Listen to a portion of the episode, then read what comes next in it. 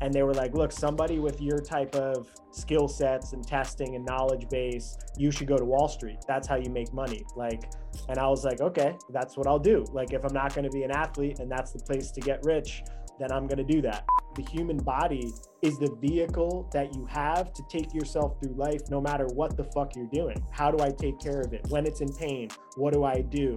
If I want to make it do X, how do I help that happen?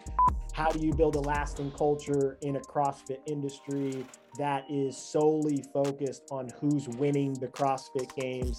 Fuck that. I want sponsors that believe in what we do as a coaching organization and believe in our mission and don't just want to rub elbows with us because we're the cool kids in town you have to play some sort of statistical game to say like all right well if you want to be top five and these are kind of what the tests have been at this level then you got to be really fucking good at these tests i am programming to help people get better at absorbing and performing in a crazy unknown chaotic test that really has very limited scientific and supported structure that goes behind it. Stand for something more than that with your athletes. Help them with longevity, help them craft ways that the things they're learning in the sport are helping them for their life outside of it.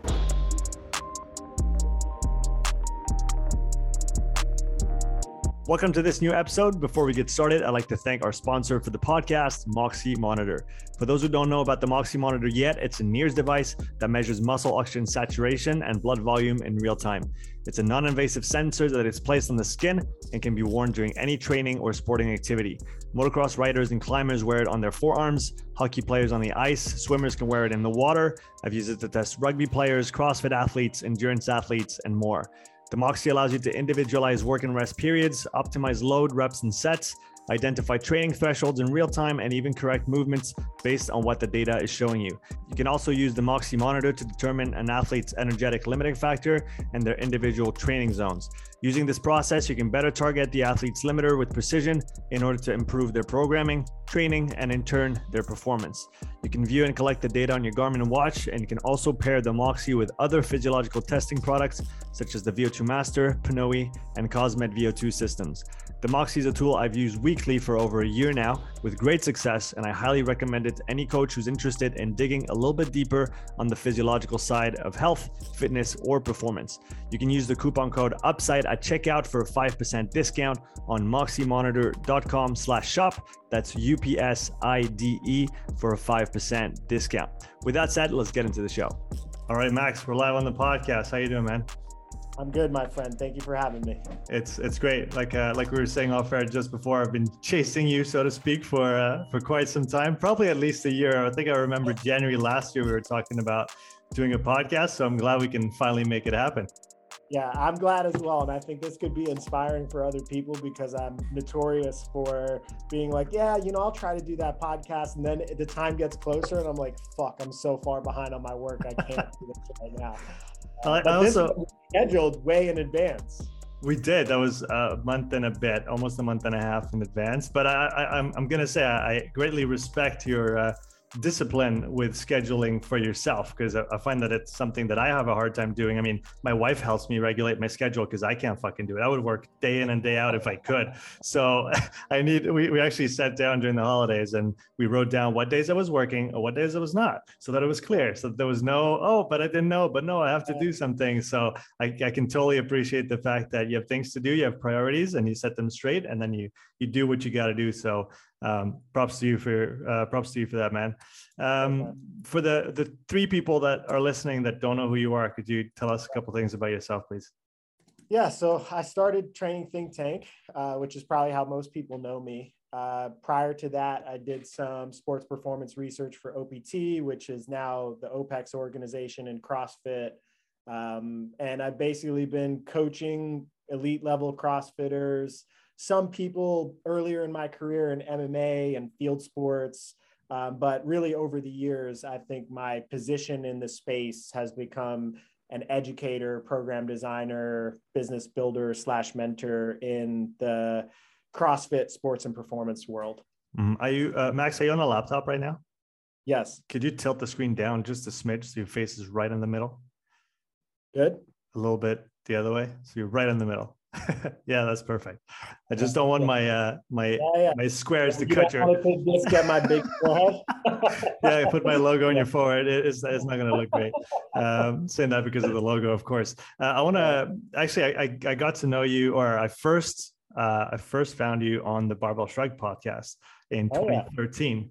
Yeah. Uh, so yes. you were still with OPT. It was still called OPT. It wasn't OPEX yet and um, and so that was uh, I've been I've been kind of following you since then. Sometimes closely, sometimes uh, a little more loosely. But I wanted to maybe dig into your story before CrossFit because a, a, lot of people, I mean, more people know you now than obviously they they did before, as things yeah. usually go or hopefully go.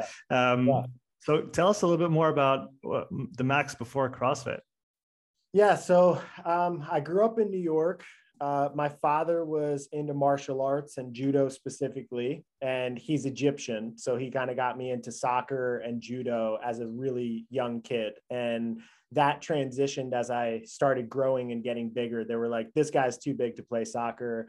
We're going to move him and play football. And he's too violent for judo. We're going to move him into youth wrestling. And those kind of became like my sports growing up. And I took them through I went to a Division One school to do both. I played one season of football and then kind of broke down in that first season of wrestling. And just like I think a lot of athletes they go through that period of time where they've contributed so much to it. And like, you know, I had broken my ankle and got knee surgery and got shoulder surgery and broke my wrist and had multiple concussions. And I think I had a it was almost like somebody at the professional level in terms of the amount of beating up my body was taking but I wasn't really in love with it anymore because it was like, man, am I really going to do this to try to like, you know, maybe become a division one double A, like all conference player like that, that reward didn't really seem like it was going to stoke my fire for life. Um, so I took a break from sports and kind of became a heavy academic, studied business in school, but never. What drew really you? What drew you to business? Uh, social pressure. I grew up in New York and I was good with numbers. Like I was, I always tested pretty well in math and I always was a pretty analytical person. And they were like, look, somebody with your type of skill sets and testing and knowledge base, you should go to Wall Street. That's how you make money. Like, and I was like, okay, that's what I'll do. Like, if I'm not going to be an athlete and that's the place to get rich, then I'm going to do that. So I went through business school and uh, I came out during the credit crisis. So I ended up kind of meandering my way to working for this guy that was worth like $500 million, just learning the ins and outs of entrepreneurship. But I really hated it. You know, I hated the lifestyle. I like, I wear t shirts and stuff like this all the time. I don't like putting on suits. I don't like, I don't like corporate hierarchies. I don't like that if you're a young person and you have a good idea, you can't share it because you don't have experience yet so there were a lot of things that I was like, I'm just never going to thrive here. Um, so I started taking all my money, moving that into understanding sports performance. Like I was going and taking FDN courses and going and doing functional medicine and hiring bodybuilding coaches. I hired speed and change of direction coaches. I started doing MMA. Like I just did the things that I really loved to do. Through the MMA route, that kind of brought me into the CrossFit space and then in the CrossFit space, the competitive bug hit. And I was like, oh, I fucking love this. And I was a little, you know, as a younger man, I was a little sicker and twisted. And I think I had a, a desire to fight with the pain, like get as much pain as I can in this system and then go to fucking war with it to see if I can win. Um, hmm. now I think of training in a little bit of a different way, but that's who I was. So I competed in 2010 as a regional athlete uh, or no, 2010, I went to the games as a team, and I think we finished like somewhere just in the top 20. And I really liked that experience, but I think I naturally was more self oriented as an athlete because I was obsessive. And it's hard to be obsessive and on a team of people that are doing it recreational. And that's kind of how things were back then. So the next year, I went to regionals as an individual. I finished about the same. Like I got cut back then when like right before the final day. So maybe like between 15 and 18. And I just realized like, okay, I understand how to train for this thing in a in a decent way. But I'm a 235 pound guy and doing box jumps and burpees and running and all of this stuff, like the likelihood that me in my mid 20s that I'm going to develop that skill set to be competitive with somebody like Rich Froning, who's at the time looked like he was 190, who's almost just as strong as me. And like, there's not going to be a future for me as an athlete. So that's when I kind of transitioned into full time coaching and started trying to help people get to the next level. James was working with me in a coaching capacity, and I mm. think had identified me as somebody who could be helpful to their research process. And um, I was curious and obsessive. So um, we started working together, and that's kind of that brings you up to kind of where my earlier story ended, if that's enough uh, back history. That's that's great, man. How was your experience uh, working alongside James? I guess with him as a coach, and then with him as a um, I don't know what what what would you call the relationship that you guys had? Yeah, I mean, I'd say that we were. I mean, at the time, I think we were close friends. I, I mean, you never really know if you're hanging out with somebody if you're, especially if they're employing you, if that feeling of friendship is like it's something that they're doing just because they're paying you and you're a value asset to their business, or if it's authentic. But um, at the time, he moved down from Calgary, and it was really just in that office that we had there where the gym was set up. It was pretty much me, him, and then Natalie for uh, probably a good year, year and a half. So we developed a, a really deep working relationship and you know a good challenge process and we researched things together and i asked questions and um, we would do workouts together and i think it was like a good miniature brotherhood that kind of got developed for that period of time um, in terms of it ending i don't think it was as cordial of an ending process and i think there was just uh, there's almost just like way some people feel like they need to be in a leadership position. And if you're in a leadership position even if you're working for an organization that has a hierarchy there's a certain subset of ideologies and philosophies that you're willing to be led on and i feel like i've always kind of considered myself as wanting to be some sort of a, a leader in a corporate structure whether that means i could build my own teams or have autonomy to do things and i just don't think that that side of me was fully cultivated in that in that organization and i perceived that it wouldn't happen mm-hmm. so we just kind of broke apart and i think i learned a good deal of some of the academic training theory stuff that kind of has come down from Chek and Poliquin um, that has kind of turned into his curriculum over time. Um, and then took things that I didn't really like and tried to embed them into the philosophy of how I'm building my own organization. So I, would say it's it's amicable, but I think our friendship had has fizzled, and uh, you know it's not like I keep in touch with him over the years. What's the um, why did you create TTT? I guess that kind of answers uh, you know what you were just talking about here. But what was your intention, your vision, your your goals when you when you started on on that part of your journey?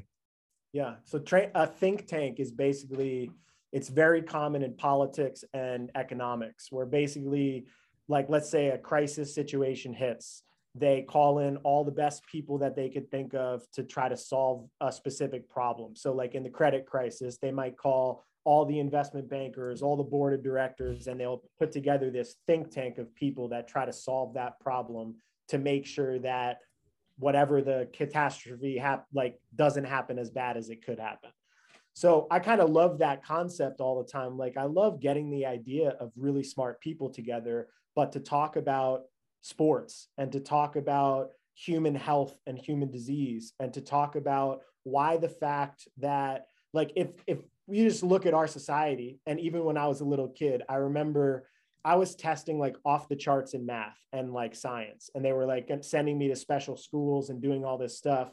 And i remember telling one of my friends that i wanted to be a high school football coach when i was young. And later on, like maybe a week or two later, he was like, you know, it was one of the best moments in my life when you told me you wanted that because somebody with your ambition that doesn't want to do something with their life makes it easier for people like me to live. And like that was like a uh like a fucking heart-based mo- moment, but it's real because that's what people think about as coaching. They think like, oh well, you couldn't have done you couldn't have solved some uh, global warming or you couldn't have figured out how to program you just went into this because you know it is what it is And I had a big problem with that because I thought like the human body is the vehicle that you have to take yourself through life no matter what the fuck you're doing, whether you're an artist, a dancer, an athlete. So to me, it's always been this thing that I've almost been overly obsessed about. How do I take care of it? When it's in pain, what do I do? If I want to make it do X, how do I help that happen? And so that drew me to athletics and it drew me to wanting to help people. So the moral philosophy was built on basically three pillars. One is I wanted to try to make coaching a profession that was really respected in the industries, which I think I'm still working on. I think most people even look at me and be like, oh, he's a strength coach. And I'm like, just waiting. I'm like, okay, just a couple more years of development. I can say, go fuck yourself. Uh, two is that I wanted athletes people that considered them athletes like hey i want to be a world class athlete or they just identify as being an athlete like they're into their bodies. I wanted them to be able to get good advice because i hired a lot of so-called experts in the field in my earlier years and paid thousands of dollars. Like i literally would work jobs through college and spend all of my money on continuing education to help myself lean out or whatever it was. And like body composition experts that are out there that are taking these huge drug packages and they're taking tests and thyroid and they're photoshopping their images and then they're selling 30 day programs to look like that is to me the it's one of the things that's eroding the quality of physical health in our humanity like people think that that imagery is realistic and then they look at themselves and don't see that and then they think they're pieces of shit and shame and they're like that is causing part of the issue that we're dealing with so uh, fixing kind of the athletic body composition and just getting good advice to people who care about their bodies and then the last was trying to figure out like how to deal with the public health sector because i thought personal trainers are we're really like at the forefront for helping me people make healthy on a proactive level. Mm-hmm. You go to the doctor, reactively like oh there's a problem I, yeah. Yeah i'm sick. But if you're doing all of some of the basic foundational shit properly in the beginning it's kind of like you're stacking the deck in your favor. It's not guaranteed you're not going to get sick but if you're doing xxxxxx likely you'll be okay. So that's how it started. I think nowadays it's it's very crossfit performance oriented but that moral philosophy continues to drive me to try to expand the brand outside of what we're already building. Like mm-hmm. I've already connected with jujitsu gyms and kickboxing gyms to start figuring out if we could do youth development self-defense and started talking to psychiatrists so that way we can start talking to young kids about anxiety and how exercise can be used to moderate the anxiety of uh, today's everyday world so the mission is still in my heart, but the way the brand operates is more so as like a CrossFit sports organization. I want to come back to the the practical side of the think tank idea because I, I, really like this. I want to go on a quick tangent on you talked about continuing education for yourself, certifications versus uh, consults directly with the person, the expert. Um, what has been your experience with those those two approaches, and when would you recommend that a coach uses one versus the other? Yeah, so early on, I think all I did was courses and consults. And I think at the time, it was a monetary thing because access to people that have become high performers is hard. Mm-hmm. Um, like, and it becomes expensive. Like, when I was younger, I remember reaching out to Charles Poliquin because I wanted to have a conversation about BioSig. And I'd just taken the BioSig course. So I saved up like all my money. And I think the BioSig course and I did the level one at the same time. Like I think I'd spent four thousand dollars, which was like my life savings to go through this process. And I was like, hey, if I'm going to be up there, I know I'm going to have questions when we start to go into biochemistry and biology and hormones and how these things operate. I'm going to have all these things about my body that I know. I'm going to want to know how to inform my training moving forward using their methodology at a deeper level. Mm. And I remember the fee for the consultation was like $2,000 an hour. And I was like, I think it was something, it was something crazy. And I was like, all right, well, I can't afford that. So I'm not going to do it. And I think that kind of money situation drove my desire to be like, okay, well, if these experts are packaging their information so that way it can be good for their time value, that's the best way to do it.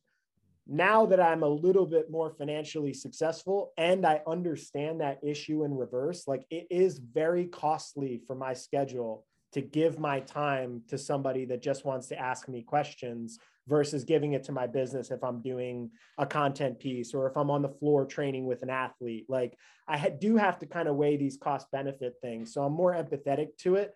And I've realized now that if I can, I will pay to talk to the person directly because I find that it is in the dialogue and in the questions that once you get to a certain level of development, that's where you're getting the nuanced good information because it's not like a a rise to expertise like this where it's continue. It's kind of like a rise till you know enough shit to know you don't know, and then kind of a drop back into this humility zone with more information. And now you're just like, you're just like everybody else, but you have a little bit more experience and you want to hear other people's perspectives. You want to tell them, hey, this is what I'm dealing with. How do you see it? Or what are you dealing with? And I want that back and forth. So, but I don't know if that would have been helpful for me to get at a younger age. I think you kind of got to go through the trenches for a while and build systematic ways of doing things. And I guess you need that base of knowledge upon which you can build better questions, contextual questions that you're going to ask the person when you talk to them directly. And then you can really kind of go that one or two step farther with it. Yeah, yeah. Um, going back on the think tank, practically, how does it look with Training Think Tank? Do you guys have like a weekly get together? Do you have dedicated sessions to, to sharing between coaches? That's definitely something that I think we could, you know, all benefit from more, whether you're within an organization or, or even independent coaches trying to set up, you know, get-togethers, coffees, all those things. Uh, so how, how do you set it up, and maybe how has that part of the business uh, or the the endeavor evolved uh, since the inception of Training Think Tank? Yeah, so we do it differently all the time. I think just based on busyness, time of the season, um, things that we've tried that have been successful is we've had weekly staff meetings. We've had two times per week staff meetings where one was focused on just business development stuff and one was focused on continuing education.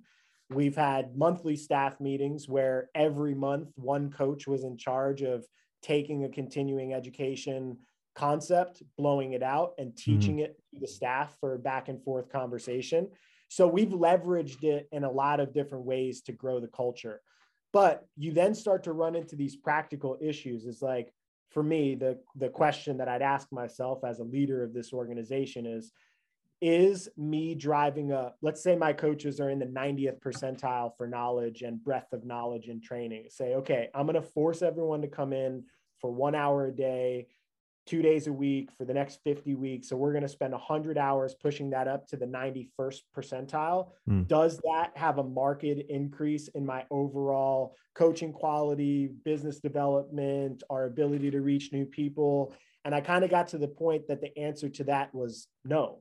So I started restructuring the way that we work to start putting people in teams and silos to start brainstorming in different ways about how we could solve the problems that we were dealing with from a you know a business and culture standpoint right like how do you build a lasting culture that primarily operates with people all over the world or mm-hmm. how do you build a lasting culture in a crossfit industry that is solely focused on who's winning the crossfit games and not some of the other nuanced things like longevity of the athlete quality of the athlete experience earnings potential outside of it in spite of not winning. Like there's other variables of success that i think that we've hit but when you're competing against those global marketplace uh, dragons you basically have to figure out well okay well, we got to bring our best self if we're not going to have some of those like mat fraser's not going to be on the ttt roster.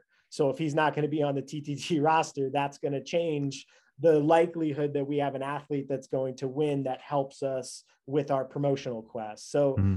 we've been working on brainstorming how we work better as a unit nowadays. Um, and I don't know if that answers your question. I feel like it's a it's a very fluid process that we go through where I'm just constantly trying to problem solve and figure out like what can we do better which is probably necessary given that like you said it's constantly evolving. And well i guess now you do have kind of a set of constraints or problems that you have to solve and optimize for. But what came to mind when you were you know you were talking about this um, is that i guess maybe earlier in in your career as a coach uh, you not you personally but the the you for the coach you have to look outside you have to get all the puzzle pieces and then at some point it turns into more of a reflective endeavor of trying to fit them or optimally fit them together. You have all the pieces. You you know the stuff. You just have to how do we put it together uh, better in a way right? Yeah yeah for sure. Like it's a we even even from an educational standpoint we're going back through and like i have google drive folders with like book ideas that i've had notes uh, notes from courses that i've taken. I've started courses and then not finished them and i looked through it as i was building my mentorship program and i was like fuck i've done so much work on this over the last six years. But it's good because six years later it comes back and it almost makes the creative process easier because it it's like oh, I did all of this work, which I thought was just like bullshit of me not staying on track. But in the long run, it was actually me organizing my thoughts into a way that I could communicate it to somebody with less experience with a little bit more ease. Do, do you have do you have an easy time sitting down and going through that process? Because I have to personally, I did it recently for a friend is running a mentorship course, and he asked me to take the conditioning module, and so I had to, I put it all down. I, I started from scratch. I took everything that I had, went back into my notes, like you said. I probably have a, a file with your name on it somewhere in my uh, what was it? It was it was Evernote back then that I was using. Uh, so I probably have a note with with all the podcast stuff that I've written down. And I I, I thought it was it was a very for me it was a very tedious process, but it was extremely helpful and beneficial. But I think I only did it because I was forced to do it. If yeah, if yeah. I hadn't had that deadline, I don't think I would have taken the hours. I probably spent I don't know 20 hours uh, sitting down and rehashing all the stuff that I knew or I thought I knew and trying to organize it. How did you experience that? Exhausting. It's like one of the worst, the worst processes ever. And part of the difficulty is, is like my understanding. Like, let's say somebody comes to me and they're like, "Hey, I'm coaching for two years, and I want you to teach me what you know." Is like, okay, well, I have say this 12 year body of experience and within that 12 years i've had some pretty interesting and deep experiences of like being up close and personal with some of the best coaches and the best athletes and uh, spending probably more time than the average bear doing things. And it's like okay well i need to figure out from this like huge pile of stuff i have in my garage what are the couple pieces that i take out and organize in a way that this person understands it so that way they can build their own mountain because i know i can't give them this whole garage of information because they're not going to go through my same experience and their business isn't going to be tied to the same athletes. And so that process is so hard for me because i don't know what to cut or who exactly to speak to uh, but i've enjoyed it and i think it's been valuable. It's just mm. i agree with you it's tedious. Going back to your maybe the earlier part of, of your life uh, do you find now that some of the things you've learned in business are serving you well? Um, yes and no. Um, so my education primarily got pushed towards more finance based stuff. And I did internships on like bond trading desks and like the analytical side of things, which is kind of, even though like stocks and bonds are part of business, it's a very different part of then like running a small business and having to deal with like how do i pay people and how do i get people in the door and how do i market? So the conceptual understanding of budgeting and money and debt and when to take debt on and how much to take debt like how much debt i can afford to take on and still cover it those things were really helpful in TTT not going bankrupt in the early years. I don't think people realize like it for for me, I think it could have been easy to make money if I just wanted to be a coach and not have anybody underneath me. Hmm. But if then you say, okay, well now I'm going to start coaching and then all of my excess money that I'm making coaching I'm going to hire media people to start putting in media to get my information. Then I'm going to hire other coaches. And then I'm going to hire a business admin when it gets big enough. Then I'm going to pay for my legal stuff. You have to go through like years and years and years of business development that your initial popularity as a coach ever makes as much money as what you would have made if you just stayed as a one on one coach. Mm-hmm. So that entrepreneurial process, I feel like I was completely unprepared for. It was just like getting smashed in the face by a freaking what one of those rams. Have you ever seen those ram videos of running at one another? just this super what, intense. Yeah. This super yeah. intense. yeah. That's what my entrepreneurial experience felt like, except I was just sitting there taking it and the entrepreneurship was the fucking ram into my head.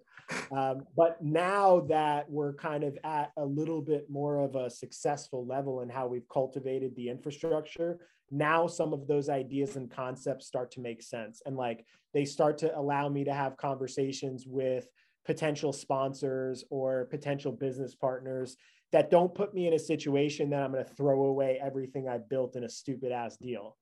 Mm-hmm. That that so, makes sense. You you mentioned the media side.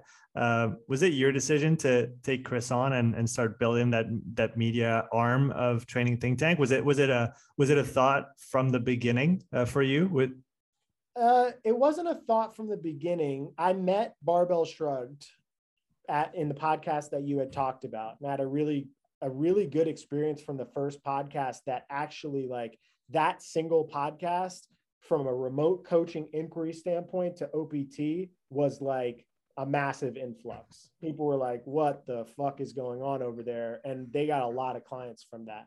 And it ended up being pretty positive. Mm-hmm.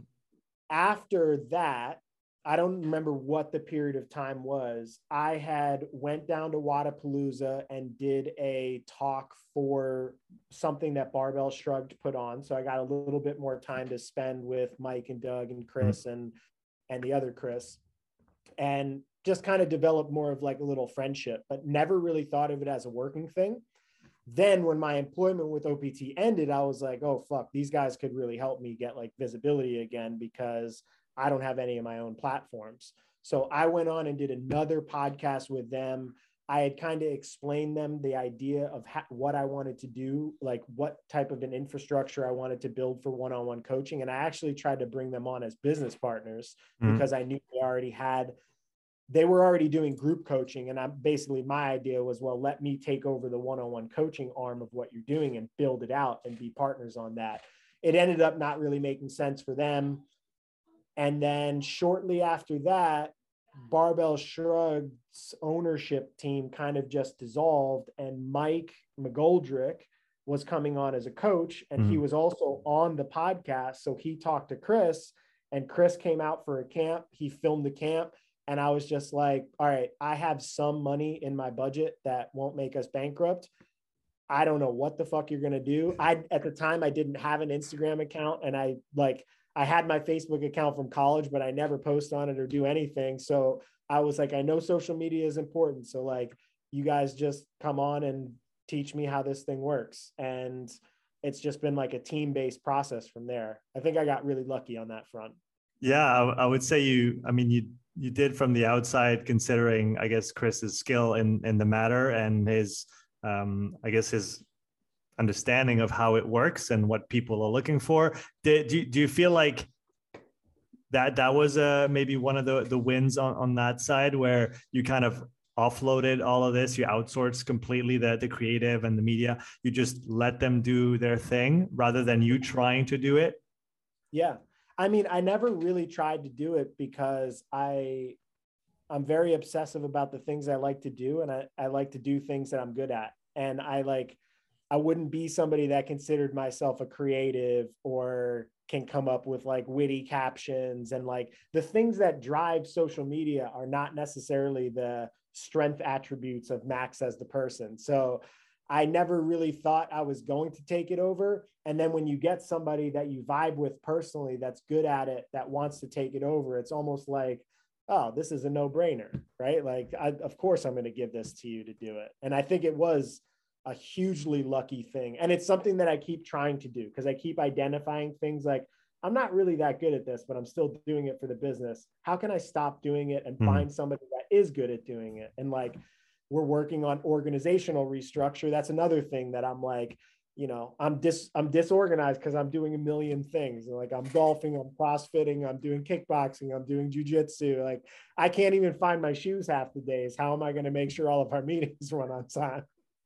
have there been any significant uh, challenges that have come with the the media side of uh, of training think tank i mean if we maybe talk first about the what it has brought to training think tank and the company as a whole to be so let's say serious about develop and discipline about developing yeah. the content side and then uh, if there are if there have been any uh, challenges linked to that as well yeah i mean the upside i think is just uh, visibility you know we have uh, our community of people that we coach can connect with us in a way that they couldn't before. Like when you're one on one coaching people, a lot of times, like you have a call with them every four or six weeks. Or if you, I've coached some people for like 10 years and we talk like every three or four months. So, like, there's a lot of disconnection that can happen, but they can stay connected by watching throwdowns and podcasts and being involved in what we're doing and what our mm. athletes are doing. So it's been good for community development. It's good, been good for building an athlete funnel. Um, it's been good for actually making connections with athletes and coaches outside of our organization. Like I know, I know it's happening. It doesn't bother me that it's happening, but I've seen things that we've done with our programs that then two or three cycles later, other programs start to embed into their programs, or other people start to mimic the content the way that it went goes out, and to me, I'm like, well, that's just a form of giving me more positive reinforcement that we're on the right track. You were there first.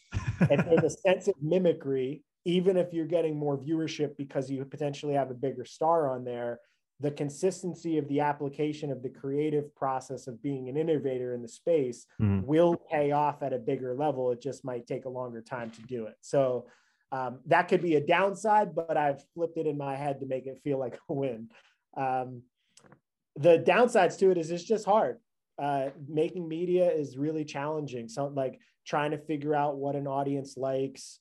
I, I think for me, I am I can tend to talk really quickly and go down deep rabbit holes of situations that sometimes a, an audience it might not be right for. Hmm. You know, like if I start talking really deep about training and it was supposed to be for an athlete, sometimes I'm like, oh shit, like I just, I lost them.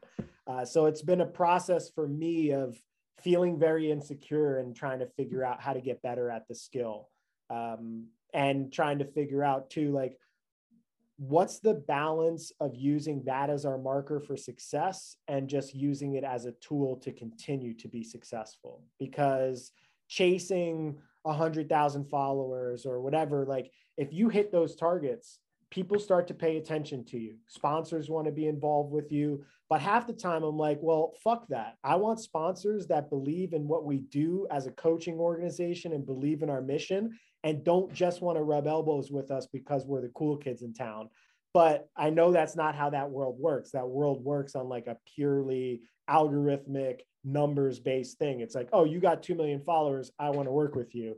Mm-hmm. Um, so that's been the challenge for me is trying to figure out what's the moral application of this. How much work should we put into doing it? Should we be growing it or should we be adding value? Should it be a marketing funnel for products or should it be a way for us to connect with our community? And I don't have answers to it. So probably all of the above in, in a certain yeah. proportion or, or another. And I guess depending on the time as well.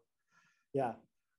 Do you or does your team come up with uh, ideas for content? Do you use a lot of uh, kind of questions that people ask you through media to generate content from it? How do how do you guys work? Yeah, all the above. I think like popular things that are happening in the market, uh, questions that we get from our athletes, questions that we get in the training programs, like in TTT compete, TTT fitness. People ask why we do certain things commonly. Um, people that are on staff going and doing their own research and just being like, you know, Mike did research on cramping, for example, because he's a heavy cramper. And then he made a cramping course that he put in the classroom. So mm-hmm. it kind of becomes like a, we're trying to be efficient with the process of we all want to get better as coaches we're all researching and stuff so okay well if you do it try to figure out how we also then make content out of it and how we put it into some sort of a paid product so that way it's integrated and we're not doing it in like a, I learn over here i make content over here and i create education over here and it's this like complicated system that doesn't work together What's the flavor of the day in terms of the type of questions that you get the most of maybe the last few weeks or the last few months? Is there a trend or a topic or certain topics that that pop up more than others? Um, I feel like for the last year, people and talking about questions to me specifically, I think the biggest questions that I get are about like the training camps. Like, mm what do you think about what mayhem's doing over here? What do you think about what proven is doing? Or what do you think about mat fraser taking over as hard work pays off? Or um, you know or uh, katrin leaving CompTrain and going to i think it's a because i coach higher profile people i think then people assume that i'm like embedded into the gossip structure of the higher level coaches of the industry. So that's the con that's the common question but i don't think i'll ever make content on that. Like i think all that would do would potentially create such unnecessary conflict for no reason because I, I don't know what they're doing you know? Yeah it's it's uh max's hot take. You should make a chris should make a segment of that. Yeah yeah. We we've thought about doing max's rant because sometimes i like i get these ideas and i'm like i feel like i should just go on and like pretend that I'm angry and really ragefully like shit on somebody that's super popular in the market and just see what happens. And then if it goes bad, just send them a message like, hey, this was a joke. I'm sorry, I'm pulling it down. like just turn myself into a heel like the WWE. yeah, I don't know how long that would last. And it would probably contrast quite a bit with the quality and the nature of the content you guys have been publishing. Yeah, it would be the last 10 years of trying to build public respect would be eroded, but I'd have a couple laughs along the way. Exactly. At least you would have that. If we if we shift a little bit to to the competitive CrossFit space, um, what would you say have been the main changes to the competitive side of CrossFit since you first got involved more than 10 years ago? Well, should we talk about Dave Castro leaving it? Because I feel like if you want to, it's the it's the end of an era, if nothing else. yeah. Um, biggest changes.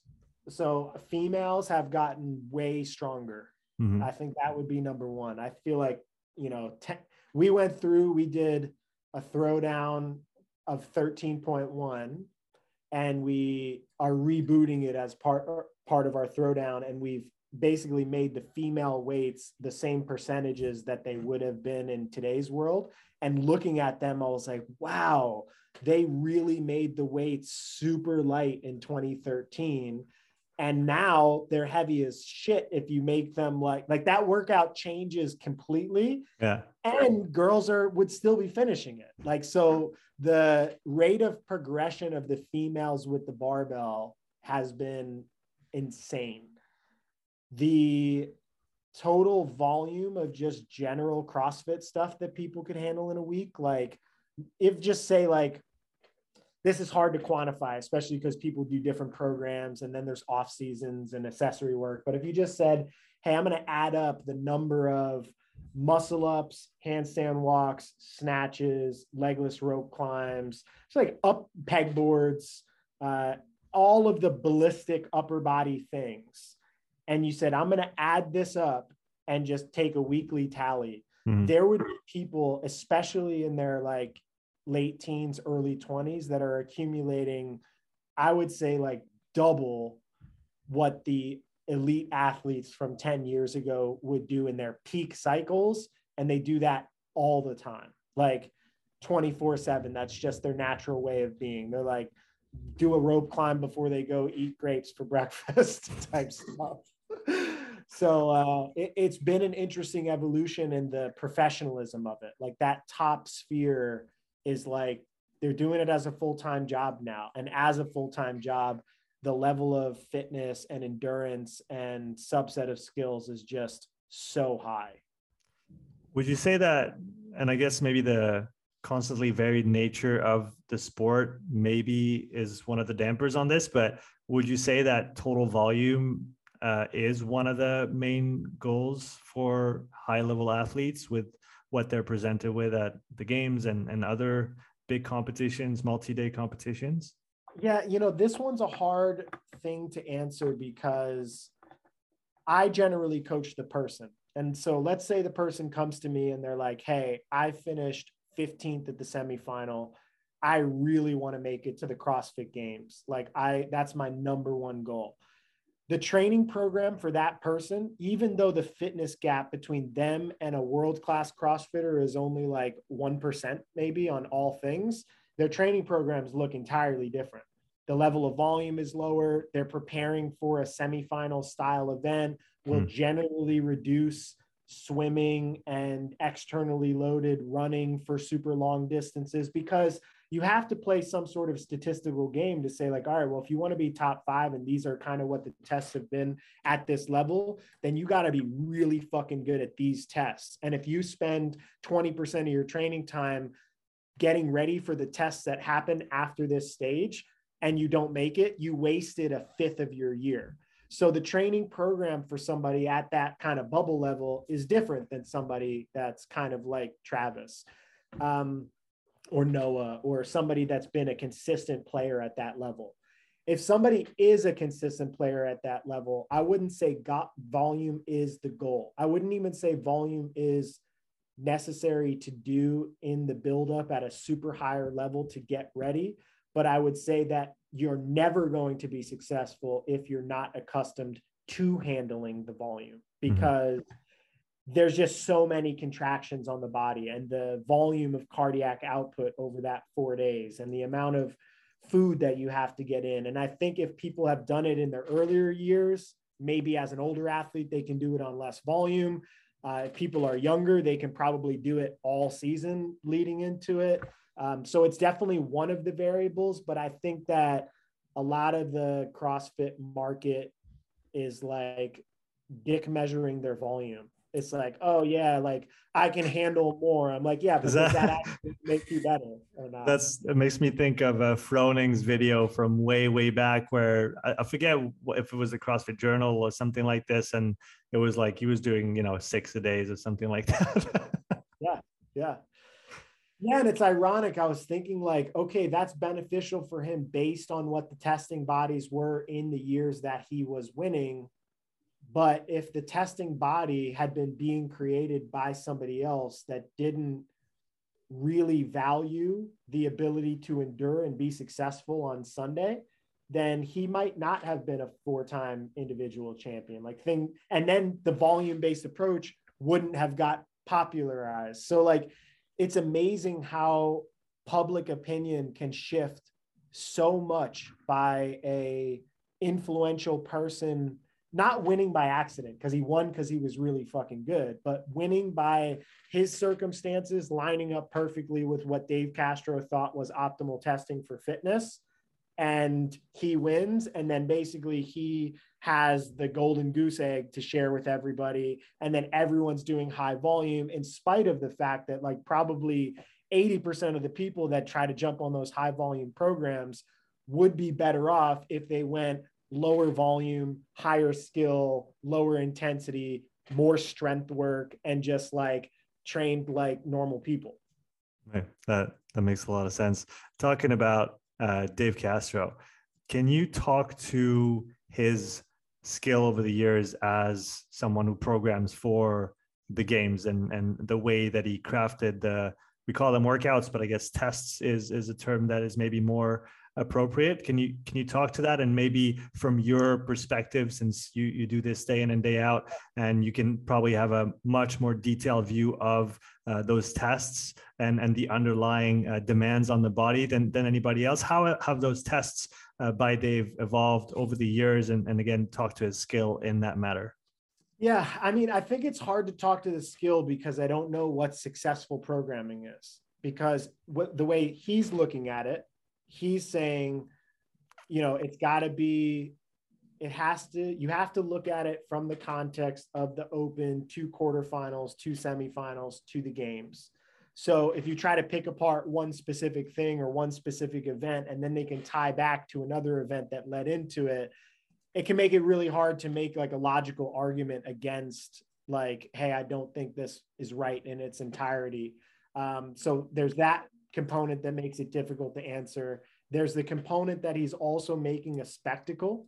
So like, you know, you've seen sports like grid come up, or you know, I think OPEX and James. Like it started, I was part of and spoke at the Optathlon in 2011 or 2012, and James was essentially trying to create like I remember that. Yeah, like a, uh, it was really like a, a somewhat a standardized version. Yeah, yeah, yeah.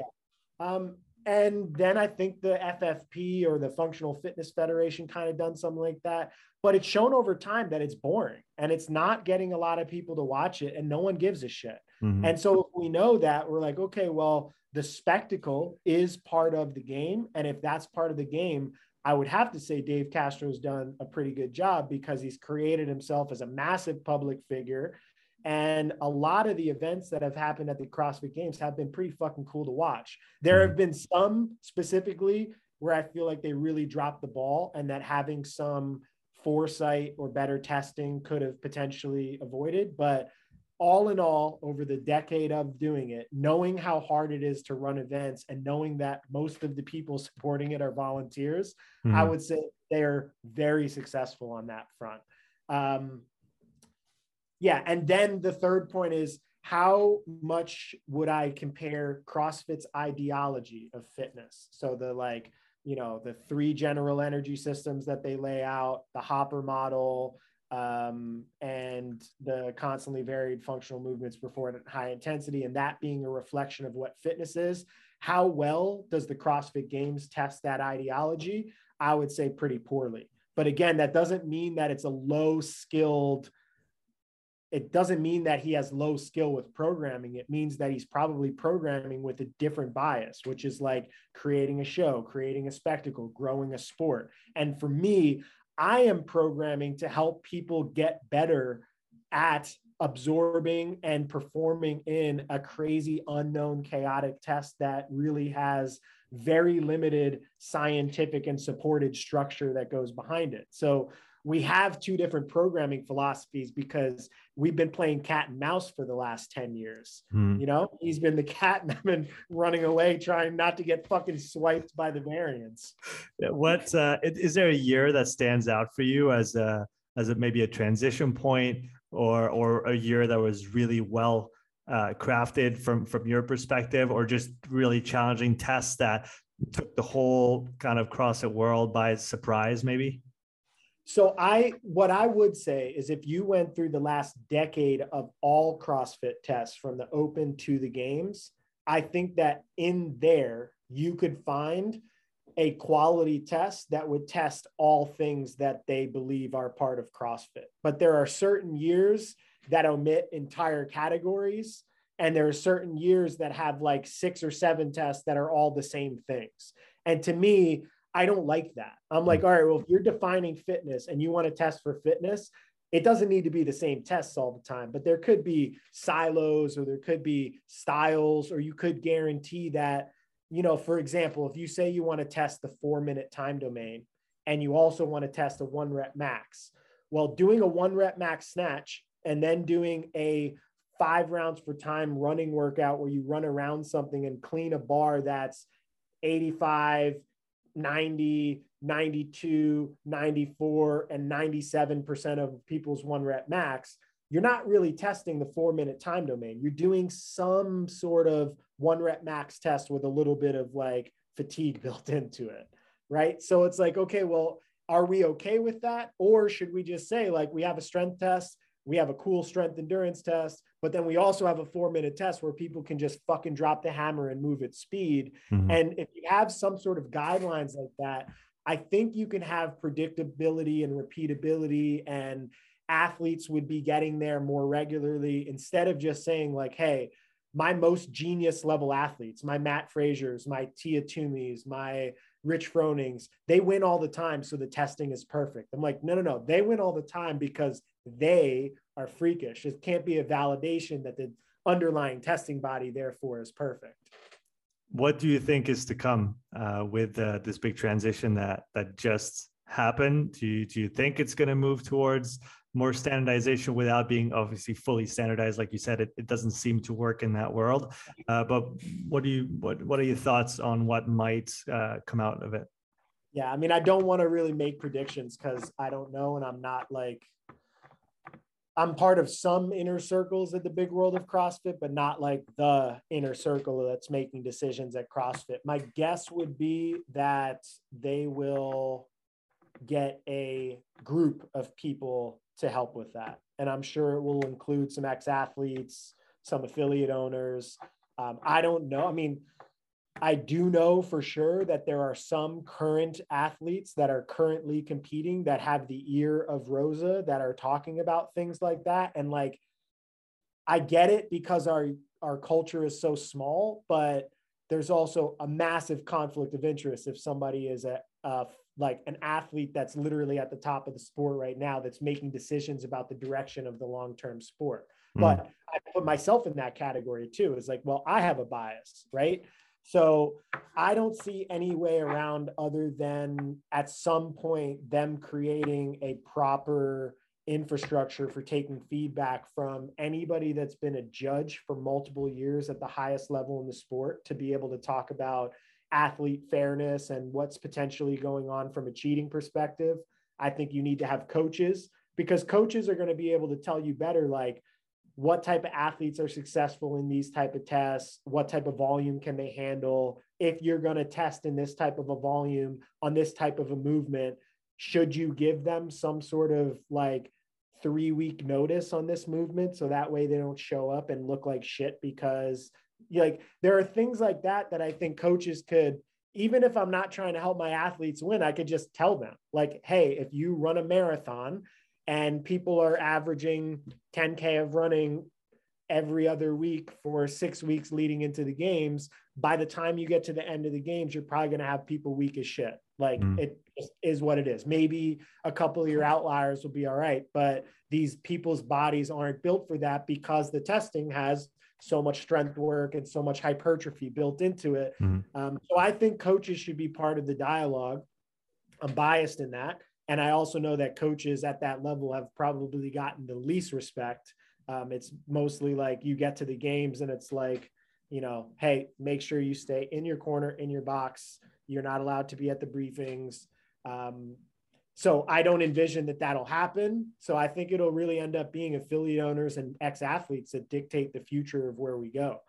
Um, but I'm hopeful that, you know, I, I'm hopeful that the sport will grow. I don't necessarily know if that means it's the CrossFit Games because if the CrossFit Games doesn't do it right, I think you already have people in places, Rogue Invitational, Wodapalooza, Dubai Fitness Championships. I'm sure there's stuff in Australia, I, Irish Throwdown. Like there are things developing now that are going to be able to stand on their own. And if they potentially got the right people and the right athletes and the right support and the right visibility, I think could start to create a more competitive infrastructure where it's not like, hey, everybody is leeching off of CrossFit Games. It's like, all right, well, now CrossFit Games is just one of the players, right? Mm-hmm. Like even Rogue's prize purse is bigger than the games now.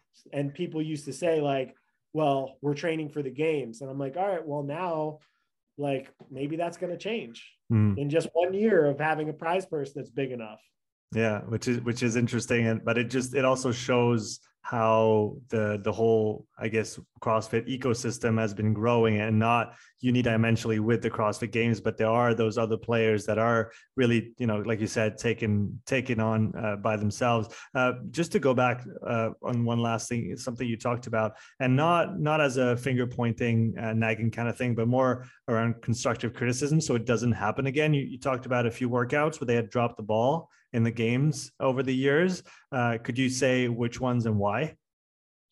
Um, well, I'll just off the top of my head, I'll remember this year. Um, they did the run clean ladder, and almost every athlete got capped. I think one person in the male side finished and another mm. on the female side finished. Um, And then the next workout was supposed to be a heavier variation with the same run. And it was only going to be a one minute cap ahead. So we saw the workouts and I just went through and I just kind of like mapped out some time. Like we don't know exactly how long it is, but we're trying to come up with strategy like on the fly because they don't give you a lot of time. It's like, here's the workout. You, you know, if you're in the first heat, you got 10 minutes to warm up and you got to figure out how to put an athlete in the mindset that they're about to tack this random shit that they've never seen before as well as possible. So I'm doing like some calculations saying like, okay, well, this is somewhere between 150 and 250 and then they're at a jog pace so they're running an eight minute mile this is about when they're going to get to the lift adding a little bit of time for each one of the runs and i remember looking at travis and being like i think this time this time cap's going to be pretty tight i don't know what the fuck how is this next workout a one minute increase in time cap nobody is going to finish and like this was me getting three minutes of information versus like I'm assuming they have a whole team plan these out. They have athletes test them. They have a demo team flying out there. Mm. Uh, so they do the first thing and then they shorten the run substantially in the next thing. So it's basically like a 75 meter run and change the whole workout. Yeah. To me, I'd be like, like it'd be like showing up at the NBA, like they play the first half and be like, oh shit, we set the nets at 11 feet. Let's go lower them a foot like I know that mistakes can happen, but those types of magnitude mistakes, if you want, like I think if you have the 40 best athletes in the world and you set a time cap, it should be such that 90% of the field is getting through the time cap and the other people are like injured or a major exp- weakness got exposed. So that's one example. Another example was the um, three two two two intervals this year. Um, Tia almost finished carrying the yoke in the first interval this time. so she sprinted all the way down and was like this far away. And BKG, I think, was pretty close as well. Um, so most people ended up finishing in two intervals, and some people went into the three and the four. And again, it's like what are we trying to get out of that? Are we trying to set up so it's possible somebody finishes in the first heat if they sprint, or are we trying to have some strategy in terms of like how they're chipping the workout up? Or is it supposed to be like, hey, we don't want to know, we don't want to test it, we just see what happens? Maybe um, like it's almost like a chaos type thing. Personally, I think that is a, a test that could be refined and built with more clear a more clear understanding of what you're trying to test.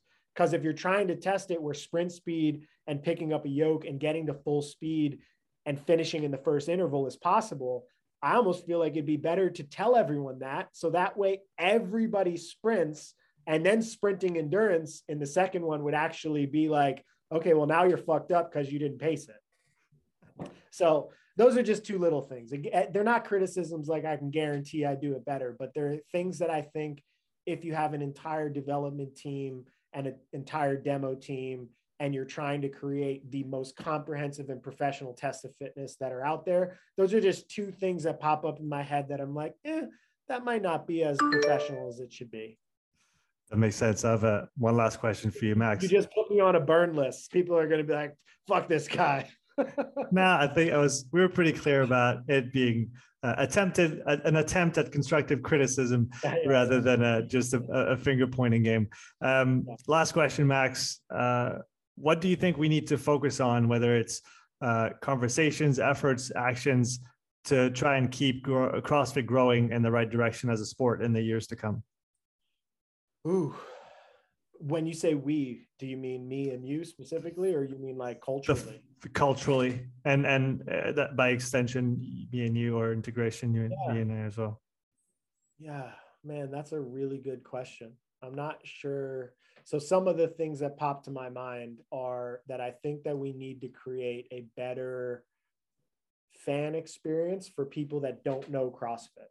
Hmm. You know, I think uh, even little things like for years, I've been advocating that at the CrossFit Games, there is one panoramic view of all of the athletes on the field all the time. And if you think like, okay, we understand you got to make a superstar and Mat's a superstar, but also eh, the person in lane seven, eight, nine, and 10, and one, two, and three has 50 people at their house that love them, that have supported them to get there, that if they were on the TV would be watching it. So you're like throwing away viewership in that capacity.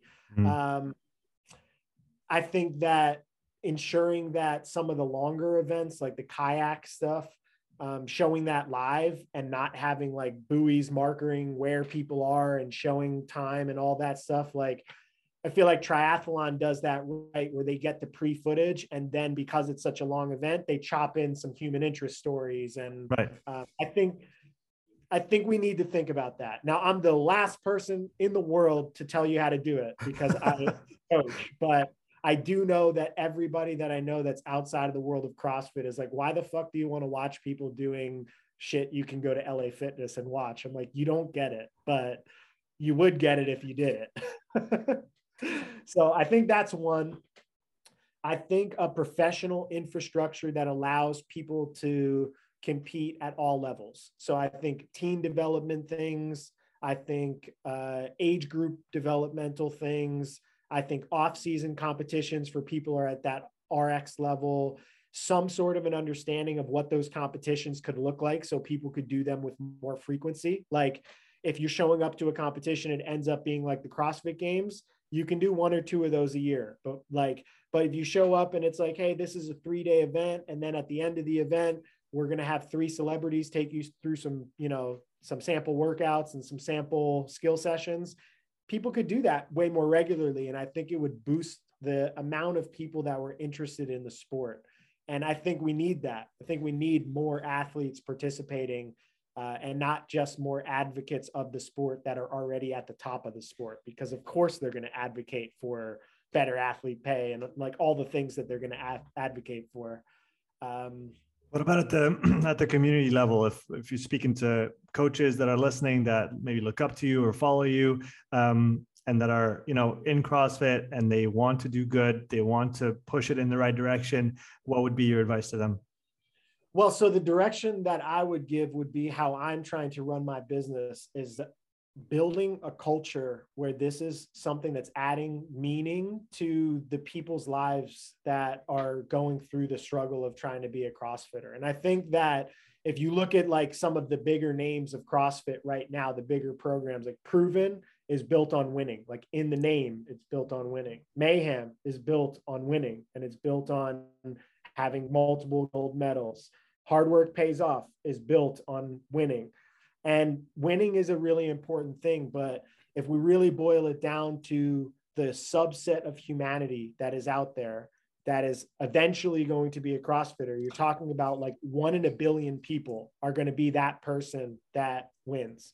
So stand for something more than that with your athletes. Help them with longevity, help them craft ways that the things they're learning in the sport are helping them for their life outside of it. And I've unfortunately seen so many people that get into CrossFit and they get obsessive and they train like the people that they look up to who are winning and everything, but without all the resources. And then they literally end up broken. And I don't mean just physically broken, like joints and stuff, but also emotionally. They don't know how to train outside of hard metcons. They don't know how to have fun with training. They don't know how to deal with competitive anxiety because they're so sick of losing and their self-esteem has been so tied to the leaderboard for so long and to me that is running contrary to what we should do with competition. Competition should be an avenue for people to find their best selves. And the fucking champions are going to be the champions because they're champions. They have the right attitude. They are willing to be disciplined. They can deal with the monotony. They have a great support structure. Now, so you need that in whatever coaching community that you choose. But outside of that, the winning is never going to define a person's happiness for life. And that's been sh- pr- proven over and over and over again. So for me, I think make this about something deeper. And for me, like that thing's going to be different for other people, but that'd be my recommendation if people are building a coach coaching culture is that they're helping people fall in love with the process, the struggle themselves, the learning. And it's not necessarily only about winning, even if the winning is just like a nice cherry on top of the cake to uh, validate the work. That was a good way to wrap it up, man. Um, where can people find out more about you and Training Think Tank? Um, Instagram is Training Think Tank. I have my own Instagram, which is Max El-Hag, just M A X E L H A G, which I don't put as much stuff on. Um, trainingthinktank.com website that pretty much has all the info that you would need for coaching, training programs, educational stuff, just pretty much everything that we do is on there. Well, links will be in the show notes. And uh, thanks to you, Max, for coming on. Thank you, my man. Thanks for listening to this episode. If you would like to support the podcast, please take a few moments to leave a written review and a five star rating on Apple Podcasts. If you want to watch this episode again, you can find the full video recording on my YouTube channel. You'll also find hundreds of hours of free content, all my podcasts, my thoughts of the day, structured presentations, and more. So don't wait, go subscribe, and I'll see you in the next episode. Take care.